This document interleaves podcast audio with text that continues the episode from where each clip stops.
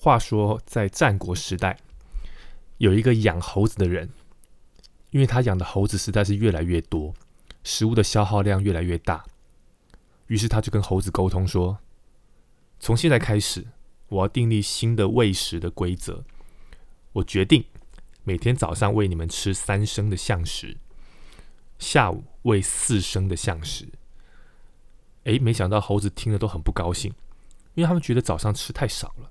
所以开始又叫又跳吵闹这样子，于是呢，这个养猴人就说：“那不然这样好了，我们就颠倒过来，我们早上吃四升，下午吃三升。”哎，猴子们听了都很高兴，因为他们觉得这样一来早上变多了嘛，于是就不吵闹了。这故事我想大家应该都有听过，就是成语“朝三暮四”的由来。那这是源自于战国时时代的哲学家庄子的《齐物论》里面的预言呐。那事实上，其实养猴人他只是改变了招募的数量，但是猴子就自以为是的满足了。所以这个成语哈就有暗喻，人常常会自以为是而不知这样子。但是，但是，事实真的是如此吗？Hello，大家好，我是保险老爹。是的，你没有 你没有听错频道，是保险老爹没错哦。今天开场比较特别一点哦。那今天之所以会会选择谈这个主题哦，原因很简单，就是“独蓝”两个字啊。独蓝什么呢？就独蓝哦，老爹呃之前帮旧客户规划的赴约被同业的业务员给终止了。啊，不过其实这也不是什么大不了的事情哈。因为我们业务员在市场跑嘛，都会帮客户协助整理保单嘛，然后跟他们说明嘛。那如果了解之后不符合他们的需求，或是跟他们的认知是不一样的时候，往往接下来就会伴随的就是要调整原有的保单嘛。这是这出来跑总是要还的嘛。不过这是在有规划错误的前提下会这样子做。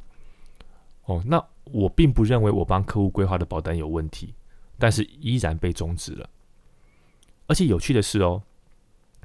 呃，不止一件，就是有蛮多件的，然后都只解住院医疗实支实付这个商品，其他都没有解哦。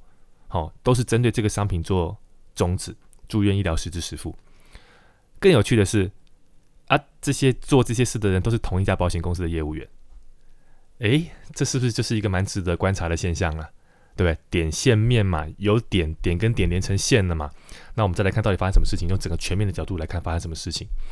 好，当老爹进一步了解后，发现到说，哎，这家公司的业务员对他们家的实支实付非常的自豪。好，他们会跟客户强调几个点，基本的都不讲了啦。他们强调什么？我们牙齿可以赔。哦，是他们诉求点。第二个诉求点是什么呢？他会告诉客户，他们的保费是采平准保费。哦，平准保费这样的计算保费的方式对客户比较有利。好，那又因为这家保险公司的实质实付，它不能接受重复投保，就是呃，如果你有，他就不卖了啦。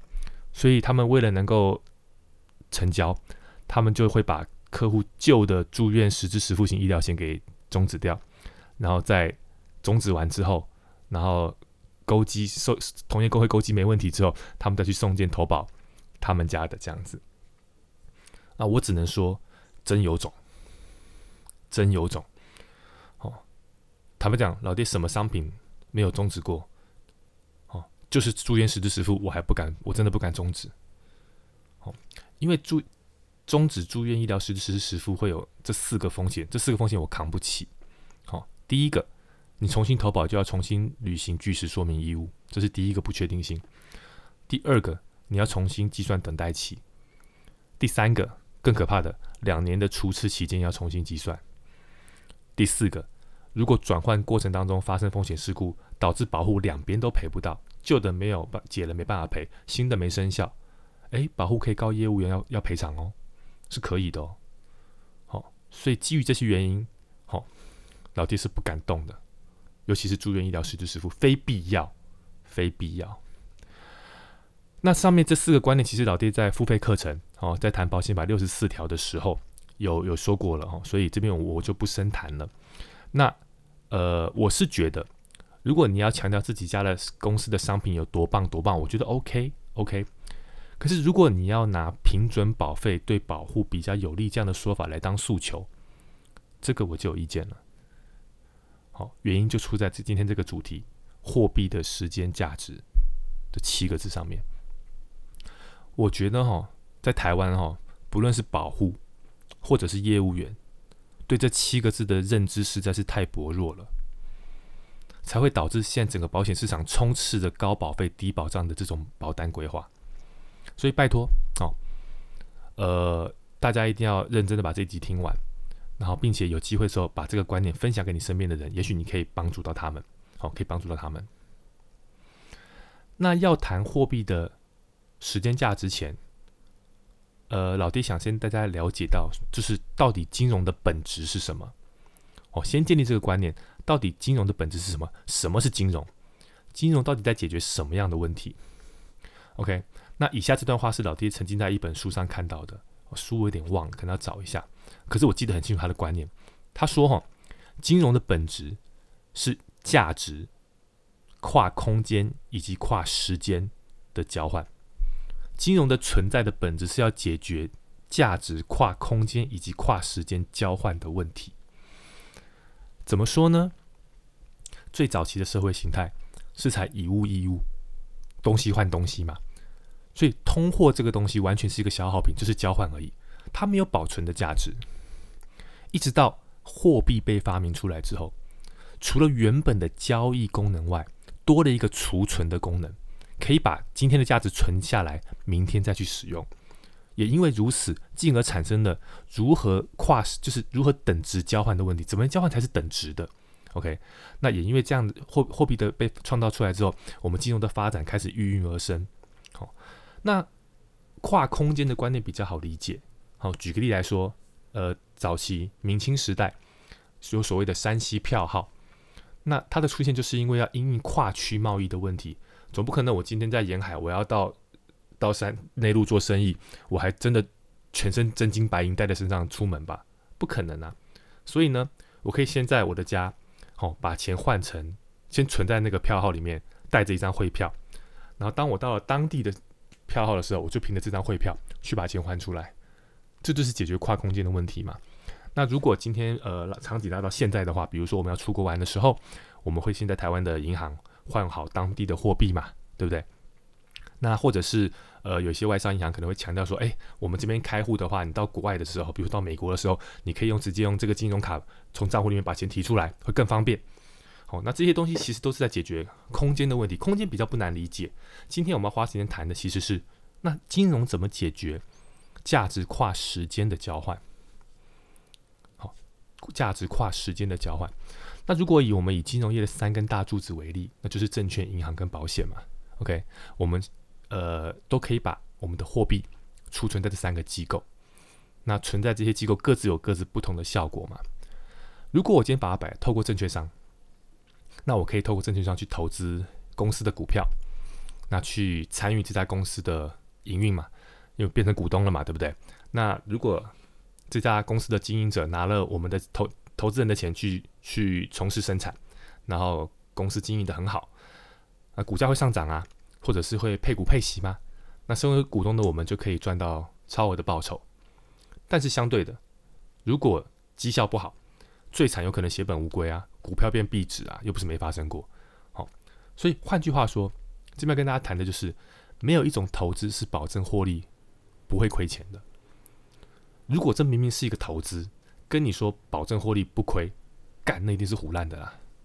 天底下没有这种事情，哦，不要再被骗了。为什么老爹这边会特别强调？就是因为前一阵子又有人传业务员的的对话记录跟商品的 DM 给我，就是投资型保单。那那个业务员的的讯息就写说，这个呃保底三点八趴，保底三点八趴，可是过去每年都配到七趴以上。锁三年就可以保本，可是因为碍于法令，所以不能写在合约上。那问我这真的还是假的？我靠！我就说，我说好，你就跟那个业务员讲，好，跟你客户讲说，请那个业务员立个切结书，把他的他说的东西全部写上去，然后说如果没有到时候没有这样子差额弥补签名，如果他敢签呐，我就修恨呐。你觉得他敢签吗？OK，好，所以不要再相信这种稳赚不赔这种不可能呐。有投资就会一定伴随着风险，因为你要你要追求高额的超额报酬，你必须要承担超额的风险，就是这样子嘛。OK，好，那接下来我们就谈，如果把货币放在银行，啊，这其实不用老爹多讲，这个方法大家应该再熟悉不过了嘛。哦，呃，比如说定存或活存嘛，对不对？那那定存依照不同的的年期啊，或者是币别，就会有对应不同的利率嘛。那银行给你这个利率，就是补偿你的时间价值，因为你钱放在我这边，你不能用，是我拿去用，所以我要把这段期间的价值补偿给你，那这是所谓的利率。OK，那理论上年期越长，利率应该要越高，好，因为你被锁的时间是越长的嘛，对不对？不过啦，因为现在是低利率时代，不管你怎么存，利息都少的可怜了。好，诶，不过你别这样讲，老爹是台南人，我我知道还是有我的一些高中同学的理财方式，就是把钱存在银行做定存，还是有，哦，还是有，哦，划不划算，见仁见智。哦，这就是每个人的选择了。好，最后把钱放在保险公司这边，我们先不谈储蓄险跟投资型，因为我们今天的主题是针对。时间价值，那如果是投资型或者是储蓄型，他们其实以时间价值的观念来讲，他们跟把钱放在券商做投资，跟把钱放在银行做做定存，其实是很类似的。好，所以我这边会专注在讨论就是保障型的商品这的时间价值。好，保障型商品的时间价值，把钱拿去跟保险公司买保障型的商品，它的观念就跟前两者完全不同了。因为你投保保障型商品的目的。是担心在未来，如果某一些风险事故的发生，那产生了自己无法承受的损失的时候，你可以透过预先订立保险契约来把风险做转嫁。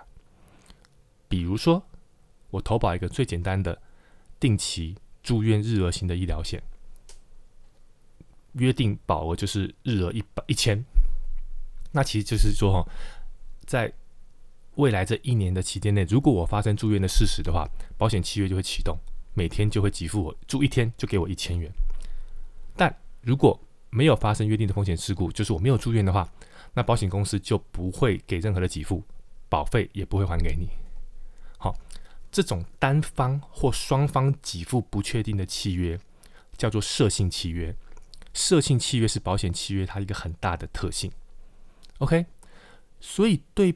被保险人而言，由于不见得会发生风险事故，所以正确的规划应该是用最少的保费来获得当下最大的保障。如果很幸运没发生事情，我就损失那一点点的保费，这就是我避险的成本。好，但是如果发生事情的话，我就可以用这一点点的保费得到很高杠杆的保障，这是比较正确的做法。可是，对面的保险公司他不会这样想，他在想的事情是，如何要把我收到的保费做转投资，努力的去创造更高的效益，来面对接下来有可能的理赔。既然给付是不确定的，如果在眼前以承受相同的风险而言，所谓的承受相同的风险，就是我提供给被保险人一样的保障的时候。那如果你是保险人，未来的给付都是不确定性的。那在眼前，我现在就要给客户一样多的保障的情况下，你会希望现在的保费多收一点还是少收一点呢？这答案应该很明显吧？能多收就尽量收吧，对不对？好，因为我多收一点，我就能够创造更多的 cash inflow。那这些钱到我身上之后，我就可以去做转投资，去创造更多的报酬。来解决未来可能需要理赔的问题嘛，对不对？于是终身险就被发明出来了。这种终身险的保费计算就是采平准费率、平准保费，也就是说，哦，他会用他当下的年纪算出一个保费，这保费是固定不动的。然后可能用，假设你买二十年或三十年起，那你就是用二十年或三十年把这个保费给缴完。那缴完之后你就不需要再交保费了，然后终身有保障。相较于传统的定期险是采自然费率，这个保费会随着年龄每年的升高，它会阶梯式的调整，或者是有些是每年调整的。OK，那调调调调调到这张这个商品的最高承保年龄上限之后，就不能再续保了，好，就不能再续保了。那这就是这两者最大的不同。那于是很多业务员基于上面的原因，哦，就是我刚刚讲的终身险，呃，定期险的缺点，说缺点吧，OK，反正就是业务员会跟你讲上面的原因，告诉你说哈，终身险比较好，终身险当然比较好啊，卖终身险保费跟业绩跟佣金都是定期险的好多倍呢，对不对？哦，所以他一定会建议客户买终身险嘛，哦，数字才会大啊，OK。可是老爹并不认为终身险适合每一个客户，至少在五十岁以下的客户，我都是谈定期险，不用急着考虑终身。原因一样，就是货币的时间价值这七个字贯穿一切。因为平准保费象征的就是眼下超超缴保费的事实。好平准保费象征的就是保险公司超收保费，腰保人、被保险人超缴保费的事实。我举终身寿险为例，比较好理解。老爹的年纪四十岁，四十岁的男性如果要投保一百万的寿险，我可以选择一年期的定期寿险，我也可以选择二十年期的终身寿险。一年期的定期寿险每年保费两千七。如果我选择二十年期的终身寿险，每年保费三万七。好，那所谓的超缴保费，就是平准保费减去自然保费的差，就是这个三万七减两千七，这个差额三点四万，哦，三四三零零讲三点四万好了，这个三点四万的差，就是超缴保费。这笔钱其实就是腰保人的一缴保费。那我们大家熟悉的保单价值准备金，就是每一年腰保的这些一缴保费的累积而来的啦。每年都超缴、超缴、超缴完，这些钱就是被提存在保单价值准备金里面。哦，其实就是腰保人的钱呐。那业务员一直跟你强调缴费二十年就终身有保障，意思就是说一年三万七，二十年，呃，一年三万七嘛，二十年缴七十四万。去换一个未来终身一百万的保障，然后就是因为我总有挂的一天嘛，所以我挂的时候，保险公司就给我一百万。OK，的确，终身有保障让人听起来很安心，一辈子都有，对不对？可是你仔细一算，呃，他保险公司赔我一百万，可是这一百万的理赔金有七十四万是我自己口袋里掏出来的，保险公司实际上只支付了二十六万，啊，这样有保险吗？那也许有业务员会挑战说：“你怎么知道你缴满二十年才身故？如果你比较衰，你第一年缴完就挂了，三点七万换一百万，一样是很高的杠杆效果啊！太好了，我就是等你这样子讲。如果我担心的是我很快就挂掉，比如说我担心我买了第一年就挂掉，那我不是更应该买定期险吗？我花两万七就有了，为什么要花三万七呢？既然当下得到一样多的保障。”我一定是用越低的保费去搞定越好啊！我就可以把我省下来的预算，这个一年三万四的预算，拿去做别的财务规划，透过别的财务工具，时间加复利来解决我未来某一天不再有定期险保障之后的问题，而不是我把我最有价值的货币全部都现在交给保险公司，让他拿我的钱去转投资、去买地、去盖楼，然后约定 N 年后。风险事故发生的时候，把我当年的本金加一点点的利息还给我。那保险公司吃铜吃铁，啊，我吃渣渣，这样真的是一个理想的风险管理规划方式吗？货币的时间价值讲白了，就是现在的钱比未来的钱有价值啦。五十年前的一百万可以买一栋房子，五十年后的现在一百万，你连一台国产车都买不起啊！就是因为有通货膨胀这个怪物的存在，钱只会越来越薄，这就是它的威力。而金融业就是在玩货币时间价值的游戏，或者是说讲白了，它就是在赚货币时间价值的钱。证券、银行、保险八仙过海各显神通，比谁有办法多吸一些客户的钱，这是有价值、当下最有价值的货币。好，多吸一点，拿去做转投资，然后再看谁能够在更远的未来 去用贬值后的货币加一点补偿还给你。这就是金融业在玩的。好，那前面我提到这家保险公司的住院医疗实支实付，在我眼中。更是把货币的时间价值玩了个淋漓尽致。我前面说的那个终身险超缴保费，虽然超缴了，可是至少我缴二十年就保终身嘛，我不用再缴费了嘛。不过这个实支实付它还是定期险，所以它就是要一直缴到最高承保年龄八十岁。八十岁，那我我一个转介绍的客户，他是他新生儿就跟跟亲戚买了嘛，对，然后他是零岁的新生儿，零岁的女性。光这个商品，一年保费就超过一万块，要这样一直缴，固定缴缴到八十岁。诶，的确啦，如果是别家的实支实付，等到这个小朋友可能五六十岁、六七十岁的时候，保费应该会高于一万啦。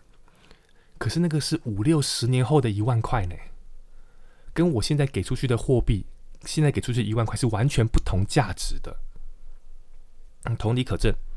他们家还还更有趣，还出了另外一个实支实付型的附约，它一样是采平准保费，可是就是一样是用现在的年龄年龄缴费，它固定缴到七十五岁，可是过程当中它不会提供你实支实付的保障，它的功能只有当你七十五岁的时候，可以让你更早以前你花钱买的，就是你以前买过实支实付，好，然后这个是旧的实支实付，它只承保到七十五岁。那这些保费你都要付哦，那你另外再付一个保费，平准缴到七十五岁，那让这个旧的十支十付可以再多承包五年，保到八十岁，一样玩的是一样的游戏啊！我现在尽量去收钱进来啊，给你很后面的给付啊，对不对？因为那是未那是未来的钱，那是不值钱的钱嘛。可现在保险公司就是钱就是一直进来，一直进来，一直进来。你你觉得，呃，平准保费真的对保护比较有利吗？至少啦。对于懂得货币时间价值观念的我，我对这种商品是没有兴趣的。OK，好，如果您听懂了，那我们回来看我们最前面那个朝三暮四的故事。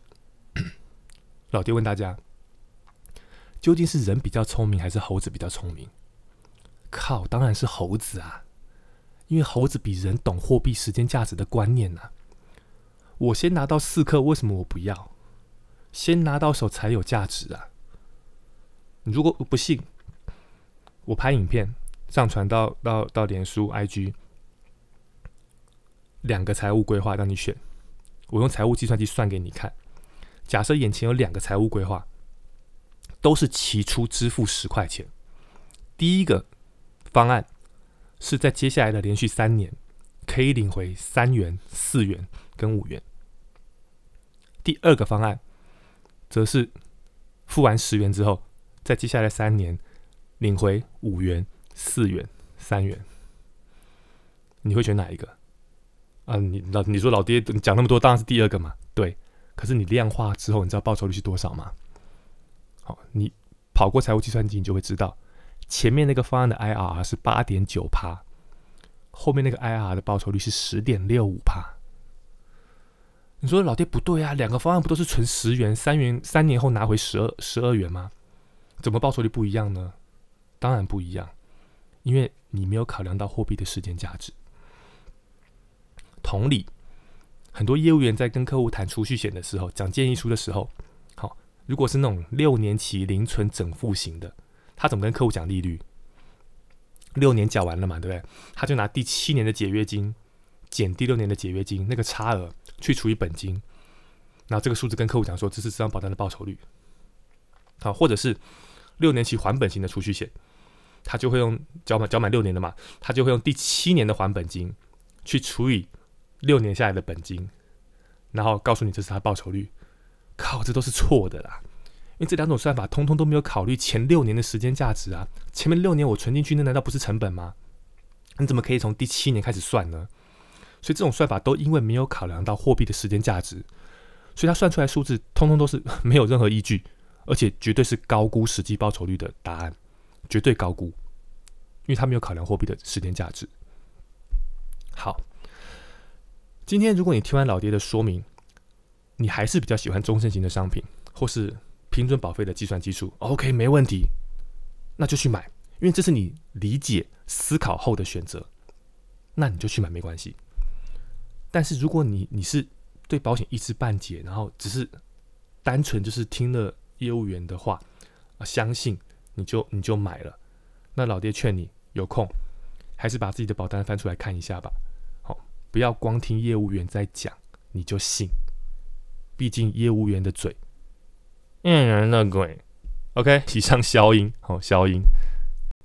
好啦，那这一集就聊到这里喽。呃，还没有追踪老爹。脸书社社团或者是 IG 的可以追踪一下哦。说到 IG，老爹比较以前比较少用了，用不惯。没想到就是因为这个节目开始就就开始开了 IG。哎呦，现在弄一弄也也粉丝也破一千嘞哦，也算是一个里程碑了哦。谢谢大家的支持哈。那老爹的付费课程哦，已经录了九集了。那第一期的课，因为呃第一期的课程应该还剩四集，好，所以这一期结束之后，我们就会换到新的一季。哦，那当旧的旧的呃都是大家付费的学员都是可以随时观看的。哦，那如果对呃保险想要有更深入的学习跟了解的，哦，可以欢迎来参加老爹的呃线上付费课程这样子。那明年的课程可能会有一些调整。哦，老爹可能会从示范条款开始去谈，哦，透过谈示范条款结合保险法，哦，就不是像今年就是直接从保险法去谈了。好，那个还在老爹会再思考一下怎么样呈现，会让大家的呃吸收比较好。OK，好，那这一集就聊到这里了，我们下次见，拜拜。